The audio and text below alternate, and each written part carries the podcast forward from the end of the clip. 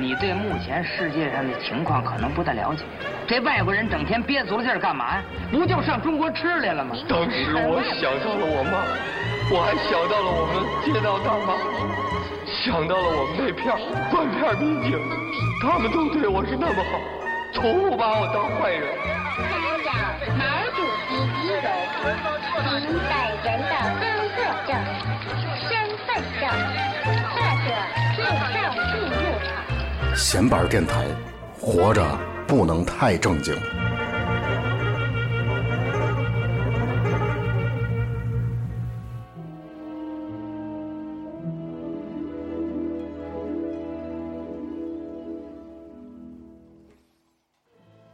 呃，大家好，这里是闲板电台，对，闲板电台，我是头破，我是小明儿，大家好。大家好。嗯，然后这一期呢，我们想做一个怀念一个日本的著名的电影导演，叫做小金金安二郎，二郎。对，然后我们也是想推出一个我们的一个主题吧，这个主题叫“影音二把刀影音二把刀，对，必须得用天津话咱翻译”，一下。翻译一下，对，嗯，讲讲什么意思吧？二把刀二把刀就是天津的朋友肯定都明白了，就是对一个事儿他有一定了解，但是了解不是很深，是吧？就是不怎么样，然后同时还特别爱显摆，嗯是吧？就是我会开车啊，但是一一看这二八道，这是一个，经常容易出事故。对对，咱翻译一下啊。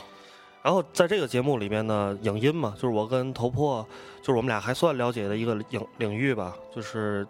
电影和音乐这方面，我们想跟想跟大家做一些分享，分享对对然后念叨一些我们比较感兴趣、比较八卦的一些事儿，包括这些导演啊、这些乐队啊，他们一些有意思的事儿吧。对，可能很多电影啊或者歌儿，大伙儿也都看过、听过，可能理解的会比我们更深啊。但是我们也二把刀，嗯所以我们希望能从一些比较有意思的角度去跟大家去聊这些事儿，对对对这是我们的一个初衷啊。可能更多的是一些八卦吧，有意思的事儿。可能就这些导演、这些乐队，他们可能也是干过一些有意思的事儿，一些特别有性格，因为都是做艺术这个领域的嘛，可能都是挺有性格的人。行，嗯，那咱们就再把这个《东京物语》这再听一会儿。嗯、，好，没问题，这歌也挺好听的。对。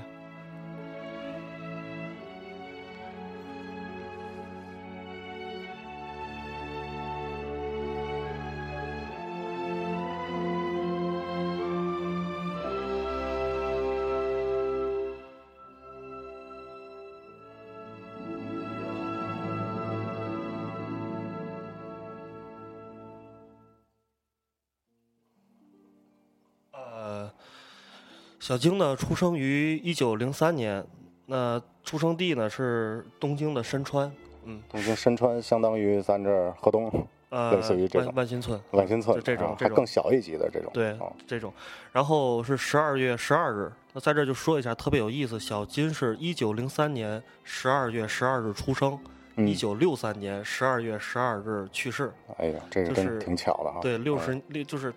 就跟他电影其实一样，是特别规整的一个人，就好像这个也是冥冥中有一层含义哈，就是六十年一一天也不多，一天也不少。嗯，然后接着说，他家里一共有四个孩子，他行二二郎嘛，就就是是二哥啊，日语这什么什么什么二郎，就是其实翻译过来就小金家二哥，这就是这种。他家里是做这种水产生意的，也挺草根的一个。嗯，呃呃，应该在东京估计不算是有钱人吧，就是挺草根的确实挺草根的。嗯，可能家里在都城市里生活压力也比较大。呃，十岁的时候，就是一三年就搬到名古屋去住了。但是父亲是给孩子们这样解释的，就说你们啊就不能在这城市里，从小得在这个乡村里接受这种乡村的教育。等于名古屋在那个年代是乡村是吧？呃，而且他们可能不在名古屋的市区。啊，呃，对，你说石家庄可能也有市区，然后它也有，是是是嗯，可能是周围的这种城乡结合部这种地方吧，在这个地方近郊啊近郊，对对对。呃，简单的说，小时候上初中的时候，小金就是一个非常就挺捣乱的一个孩子，学习成绩不好，但是就是对画画啊 这些东西、写作啊都特别有我发。现这是一个共同点啊！你说这些导演啊，包括音乐家等等，有哪个是小时候不捣乱的？对老是孩子，反正我是成不了音乐家，对吧？就是得有点坏门儿，嗯，有点坏门儿才能以后才能干这个。没错没错嗯。然后从小的时候有一个事儿，上初中以后，小金就特别喜欢看电影儿。呃，那个时候日本可以引进的电影就是美国片，啊、嗯就是好莱坞的影片，呃，欧洲片比较少，所以小金他好莱坞，好莱坞那个时候的电影一般以什么题材为主？不呃不是黑色电影是吧？还没到那个时期。呃那个那是后期了，那个时期就是一些大制作的影片，哦就比较比较像什么有黑白版的那种宾虚默片儿、默片儿时期的宾虚啊，或者是一些讲南北战争时期的。然后就不太喜欢日本电影嘛，小金他就觉得这个日本电影比较枯燥，比较死板，死板也没有自己的风格，就是这样。呃，后来呢，小金二十多岁的时候就进入这个松呃松竹松竹电影松竹映画啊，应该叫松竹映松竹映画，对，没错儿。然后松竹是当时日本两大龙头的制片厂之一，第一是日活，日活就是日本活动写真株式会社，写真，啊写真这个意思，其实，在日语里正常来讲，呃，就是不是专门拍不穿衣服的女人，是这不种啊，对，是 video 应该 video 就是对，其实也是就是视频，就是也是这种硬硬画吧，可能是大概这个意思。嗯，呃，这是然后。呃，莆田莆田区莆田町郊这个这个地址是这个嗯松竹的这个这个莆田，据我了解，就是日本的好莱坞，是吧？相当于对，当年就是日本的好莱坞工厂，就是吧挺特别牛逼。然后，呃，员工达到七百多人。这个七百多人什么概念啊？我粗略算了一下，呃，这一个一个组可能他有呃二三十个人，就是说幕后创作人员，他不算演员，还有这些群众演员，就是制作人员。呃，比如说就是录音、摄影、美术、制片、导演五个组，然后三十三十左三十人左右吧，就能支撑起一个电影的拍摄。那七百多人，基本上就可以是二十部电影20多个同时在制作，就是产量是相当牛逼的了，当时已经是，呃，就是电影的摇篮吧。然后那个时候呢，有一部有一部有一部电影，后来八十年代，就咱们的父母都对这个电影感情特别深，莆田进行曲，《莆田进行曲》没错，嗯，就是深作新二，就是拍《大逃杀》，就咱们这代人哦可能更知道那个嗯那那导演他拍的一部电影，然后就是讲这个时候的松竹电影厂的一个繁荣一派繁荣的景象电。影人的一个这个对爱恨情仇啊。对对对，那个女主角叫什么松松坂庆子啊呃，不是松坂庆子，是那个后来唱过这首歌的一个人，哦，那但是当时那个有一个女演员，我我记得是当时八十年代中国男青年的这个偶像偶像，嗯，对对对，那个咱们有有让松满，咱们听听松满庆子唱的这首这首歌哈，嗯，我找一下，这歌的名字叫什么呀？这个歌就叫《莆田进行曲》，莆田进行曲。对，啊然后松坂庆子就是后来演桃色的那个那个，嗯，啊，行，跟张小慧儿是他们一块儿，那个王小慧儿、张小慧儿。这个我还真不知道。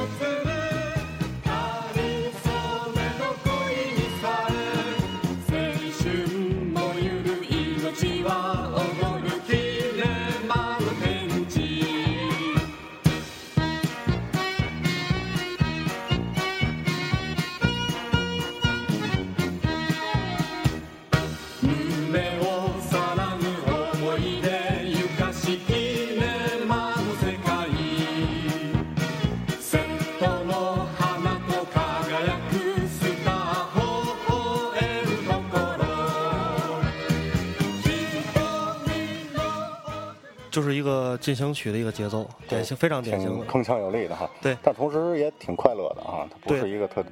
严他死的东西啊。那个歌词我查了一下，它描述的就是当时这个一派繁荣的景象，比如嗯说能感觉出来，就是莆田的天啊，是湛蓝的天，然后那个日活的演员们好喜欢，就是赶紧来我们这儿工作吧，都大家都是在扛箱子、扛摄像机，对漂亮女演员在扇扇子，对对，都是都是这种场景，嗯。然后咱们接着说小晶的事儿吧，呃，他进入松竹的时候，刚一开始是进入这个摄影组工作，你知道为什么吗？你你你壮呗，有就是有劲儿，是对？，因为你刚开始进摄影组的时候，你可能学不到技术，就是就是学徒嘛，先从这个粗活累活开始，粗活那活儿开始，始，因为为摄影组它是有很多挺挺繁重的，当时摄影机一台大概得有个三五十斤，那个时候也不像现在这么对，先进的哈不。不都是数字了吗？那时候都是机械的那些东西，包括一些灯啊等等，都需要这个男人们来扛。所以小金他是一个身材挺高的一个一个一个小年轻的小伙子，嗯所以进来之后就直接分到摄影组来工作了。那嗯小金进来之后呢，就是他挺机智幽默的，就是说周围挺比较爱跟大伙儿贫气贫气啊，挺能惹惹的，挺能惹惹的，对对。然后就是他自己后来就是经过运作，也是因为大家时间长了就熟了嘛，跟一些导演啊、导演组副导演就说，就说哎，你通融通融，我我想去导演组工作，就是嗯我不太喜欢摄影组这个这个工作。其实本身的话，也是他自身的一些嗯幽默啊，或者说他这个才学吧，可对对可，能慢慢的能够通过一些简单的工作，他能够流露出来啊，包括嗯跟平时人的这种接触。对交流能力就是都非常强，嗯。然后当时呢，这个时期啊，日本有几位有名的导演嗯。都跟小金当时他们在一起，说白了就是天津话惹惹。这些人包括大久保忠素，包括山中真雄、清水红，尤其这个山中真雄和陈清水红都是日本早期电影里面非常非常重要的人物。然后当时他们一起惹惹的方式就是喝酒，啊，好像全世界的这个对，搞文艺的这个人都是这种方式哈。但是他们喝的挺凶的，然后我一些一些史料哈记载，当时他们就是从早喝到晚，然后一路从东喝到西。比如说晚上从莆田下班了，然后从莆田下班之后就坐车，然后到了比如说呃，比如说到一个地方喝，喝完之后再去另外一个地方喝，嗯。然后日他们当时喝酒，这个挺有意思的，就是他是他们比较西化，他们不去这种居酒屋，就是日式的，他们去的叫在日本叫做小酒馆儿，去这种地方喝。嗯这种地方是什么呢？就是我描述一下当时的情景啊，一楼是一个喝酒跳舞的地方。脏地儿是吧？是呃，对，应该算是一个脏地儿，对。然后二楼呢，它这上面是这么写的，可以和舞女进行一些亲热，啊，因为当时我估计都是二十多岁小伙子，挺年轻的。嗯对对，但是对对这种东西，这个这个地方其实是一个日本非常西方化的一个地方。嗯，在那个年代，就是因为一些西方的文化进来，才有这种地方。啊、这个地方没有清酒，都是威士忌，都是洋酒，没没有清酒。嗯，就是都是这种西式的生活方式吧。然后，呃，莆田莆田离莆田离这个横滨横滨很近，横滨就是大城市。对，嗯这种小酒馆都在横滨，他们当时就去就去那边喝。然后其实小呃小金这个人啊，他有一个特点，酒量特别大。然后有一个八有一个八卦啊，就是说后来小金他在写剧本的时候哈，然后他自己在农村有一个房子，那时候已经有点钱了，在嗯农村买了一个类似于小别墅这样一个地方。有房了，对，夏天的时候可能就拍摄，拍摄呃条件比较好，春暖花开。然后冬天的时候，小金一般就自己到这个房子里面写东西，自己就写点剧本儿或怎么样。谪居隐居一下啊。呃，对，隐居一下，也自己思考思考。嗯其实你说到酒啊，就是我想到一个事儿啊，就是因为咱们的节目肯定也有比较年轻的朋友去听，嗯包括高中生啊对什么的。我觉得酒这个东西啊，就是可以喝，嗯，但是你千万别依赖它。对，嗯，咱们讲到这个故事呢，讲的也许是真的啊，是吧？嗯你说小金二郎，但是大导演，嗯，是因为他是大导演，所以他爱喝酒，而不是因为他爱喝酒，所以他是大导演。对，对？这个这个千，万记住这个事儿。对这个关系一定要搞对清。对对对，尤其年轻朋友啊，嗯你说上岁数的四五十岁的大爷，嗯，嗯，往往往说难听点，往死了喝，那嗯咱拦不住，对吧？对对可能他没酒，他就受不了了。嗯像我就插这么一句，然后他当时小金就是非常能喝到什么地步啊？然后他自己在这写作，然后他有一个助手过来看他，看他之后一半个月之后又来看他，发现半个月之后这个门口就有十四五瓶儿这种清酒，啊，这清酒都是大瓶儿这种，咱们在超市里都见过，这一一瓶儿大概有一升吧，应该有，嗯，应该是这种。确实挺能喝啊。然后就是喝酒确实能出东西。嗯，对对 对，在就是喝酒的过程中，诞生了小京很多精彩的电影。电影。嗯我们来听一个吧，就是也是他后期的一个电影，是《秋日和》的一个电影的主题曲，嗯是他中后期的一个作品。嗯，好嘞。「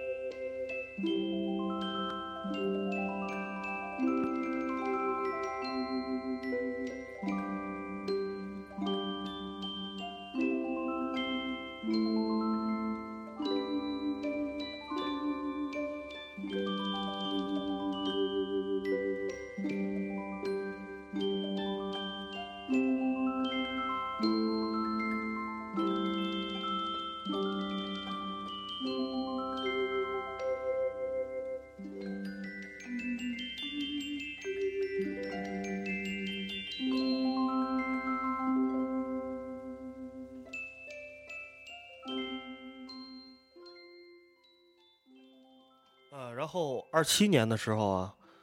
呃，二七年的时候，小金拍摄了自己的第一部无声电影，就是默片《忏悔之刀》。然后后呃一开始的时候，小金并没有形成自己这种固定的影像风格，像大家后来可能看过之看过的都知道他这个固定的一些模式。初期还是会一些跟风，因为也年轻嘛，就是一种尝试的这样一个过程。嗯呃，到三零年的时候拍摄了那夜的妻子，这是日本番那夜之妻子，那夜之妻，可能那这那夜 no 啊，就知道那个 no。嗯这个电影呢是一个侦探题材的一个电影，当时就是挺受世界的这种潮流的一个影响，因为世界上那个时候，呃，三三几年正是德国的这个表现主义，就是这波人就是冒脑啊，这个弗里斯朗拍《大都会》啊等等，是这个哦黑色电影比较兴盛的一个时候，所以他当时也拍摄了这部电影。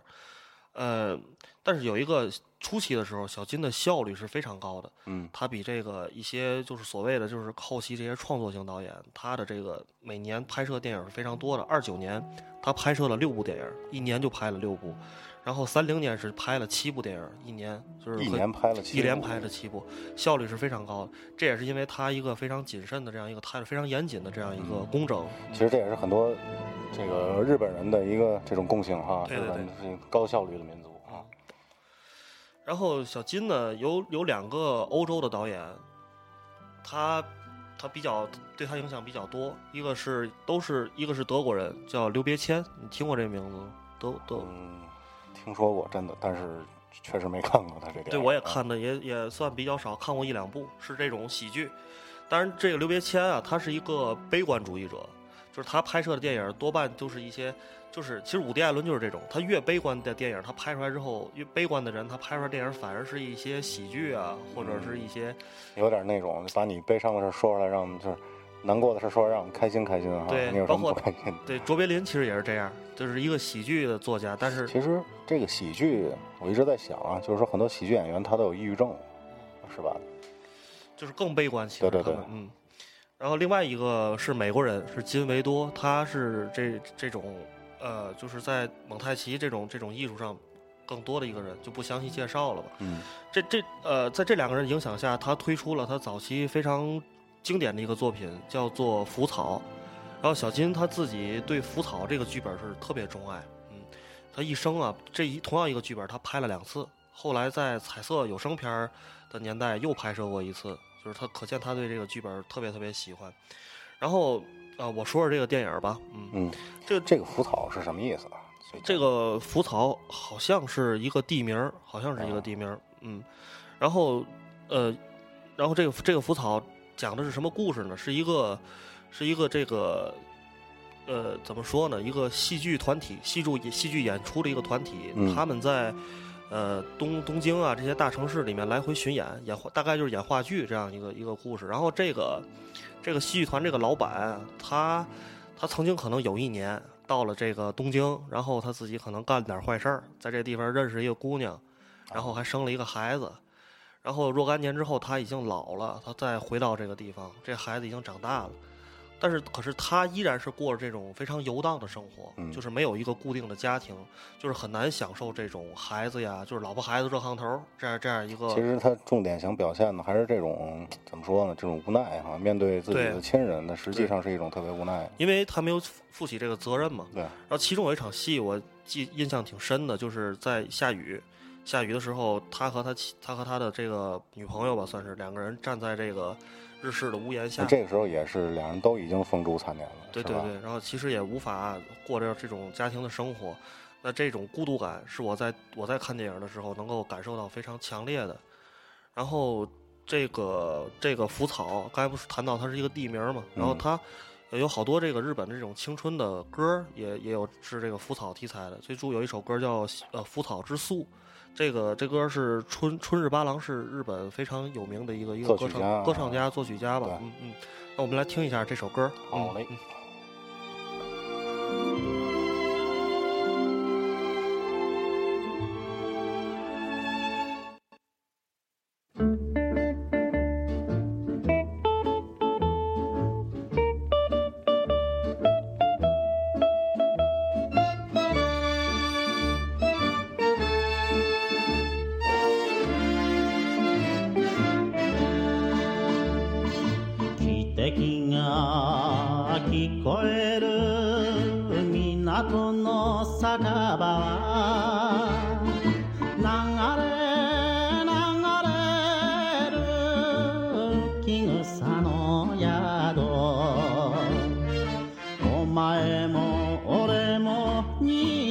alla sada me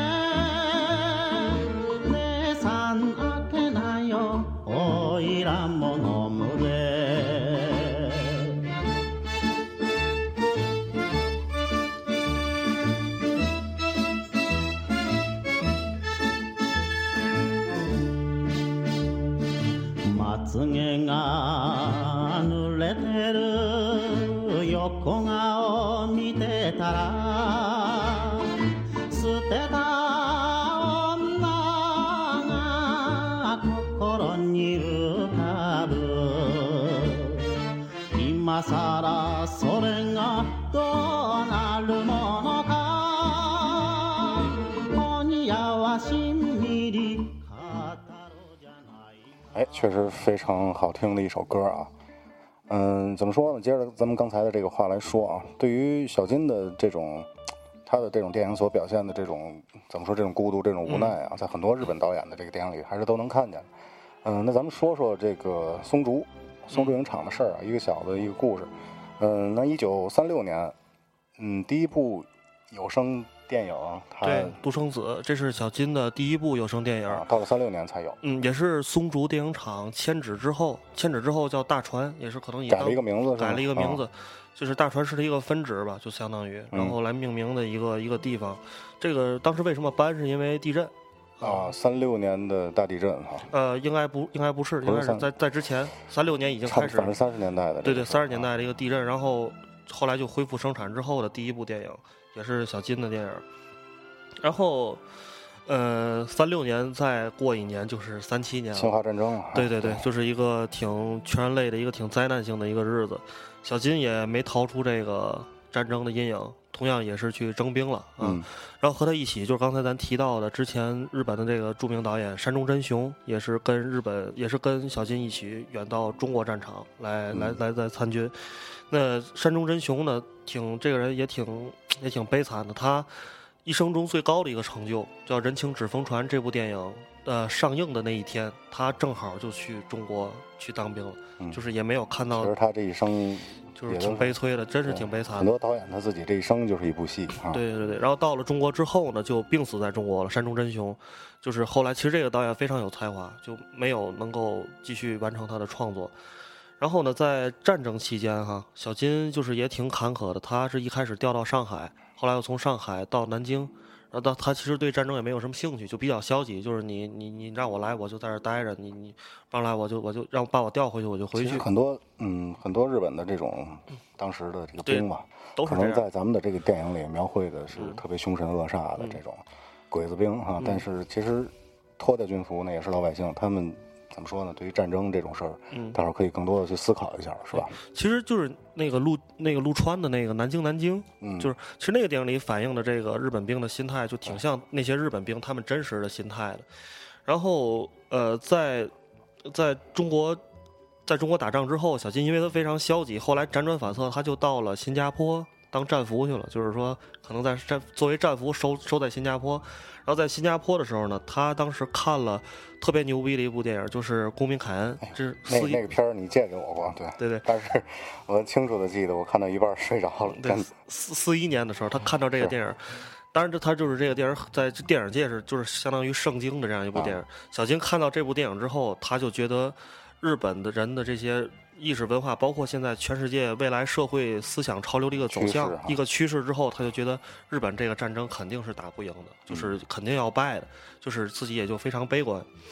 呃，然后后后来包括就山中真雄在中国战场病死这个事儿，他也知道，就是就是应该是心里很心里很难过，对，非常难过。呃，说到这一点，就说小金啊，他是一个特别重感情的人，他一生合作过的这些这些这些伙伴，都都是他就是就是一生反复合作这些演员，爱喝酒的人，爱喝酒的人都挺重感情。挺重感情的，对，包括他的演员叫呃厉志重，就是那个父亲，那个父亲的形象，嗯包括他的呃摄影摄影师叫这个后田春雄，呃，然后包括他的这个，咱们听到这个配乐，现在这个音乐的配乐师嗯叫做斋藤高顺，斋藤高斋藤高顺，嗯，好多可能念成七藤高顺，因为他那个繁体字挺怪的。那个那个叫什么片假名啊？对片假名包括特别像。我们俩那天查，就是罗展凤，就香港那个特别有名的女乐评人，她写书时候都写错了，写成七藤高顺，是吧？这个难免。嗯，对对对。然后就是跟这些人的合作，都是从一开始合作合作二三十年，就是一个固非常固定的班底。那这也有一个好处啊，这好处在是什么？就是说，你合作的演员跟你的摄影师等等都非常固定，他们知道你想要什么非，常默契。非常默契。就是说，你写一个剧本之后，他们就很快的能把这个剧本给你表现出来，从各个方面，从音乐呀、从表演，从这个摄影上，就能非常非常显示。所以这也造成了后期我们下集可能再谈小金的这个创作是非常严谨的，就是说他之所以。之所以是因为有这么非常熟悉的一个制作班底，才能够形成非常快的这样一个创作流程。时间哈，时间确实是一个很厉害的东西。对，然后像你刚才提到，他一年的话能够拍六到七部电影，嗯，这是一个非常高密度的这种合作，对工作状态是非常非常高的，非高负荷生活工作状态。然后呢，就是这些人在后来啊，我我看到很多就是花絮里，包括那天咱俩一一起看的那个，就是采访这些人的时候，他们提到小金，都是非常对小金非常有感情的。就包括这个励志仲，就是说咱们看到的采访的时候，他的感觉就是小金，因为他演了小金的电影，影响了他的一生，基本上就是说，包括他的一些人生的准则呀、做人的态度，基本上都是受小金的影响。包括这个后田春雄，就是他给小金摄影，这个工作难度非常大，因为大家都知道要求很苛刻。对小金的这个机位是非常低的，榻榻米的机位，榻榻米机位就是到咱们膝盖的这个机位，嗯所以你要求摄影师必须得是趴在地上看，匍匐啊匍匐，所以小金一个姿势。对对，对，小金后来打趣就说，就说后田春雄他之所以能跟我合作这么多年，并不是因为他这个摄影技术可能一定就有多好，嗯是因为他有一个非常牛逼的身身身子板儿。也比较坚韧。对，啊就是因为胃长期贴地，就是非常凉，就是接嗯地嘛，就是说这个对这个身体的挑战是非常大的。嗯，我觉得肯定也是这个摄影师啊，跟小金的这种合作产生的这种友谊吧，我觉得确实能够嗯克服很多东西。对对对这，种怎么说呢？其实人的身体，你说真的谁能比谁好多少？其实就在这口气儿哈，嗯对这个劲儿啊。就是这个一个一个大家共同努力的一个方向，有这么一个目标支撑着这些人去把这个东西做做好。呃，呃，就这期差不多，因为时间嘛，差不多了，也二十多分钟了。然后我们听一首歌，然后这首歌是就是在大家提到这个斋藤高顺斋藤高顺，嗯，他给小金写的一首这个叫《浮草》，你浮浮现在放的这个就是吗？现在放的这个，我看一眼啊，啊，现在放这不是，然后就《浮草》也是我个人最喜欢的一个电影了。行，咱们嗯咱们切过来，然后那个这期节目呢，还是希望就是大伙儿能够在一个非常美妙的音乐当中啊结束。作为一个结束曲吧。对对对，嗯然后之前咱们节目我听了一下，可能在最后没有歌，可能稍微有点快，是吧？对对给大伙儿一留白，然嗯后可以慢慢的再咂摸咂摸，回味回味。对，然后下期咱们说小金的这个战后的事儿，好吧？好嘞，咱先这样好嘞，拜拜。啊，再见各位，嗯。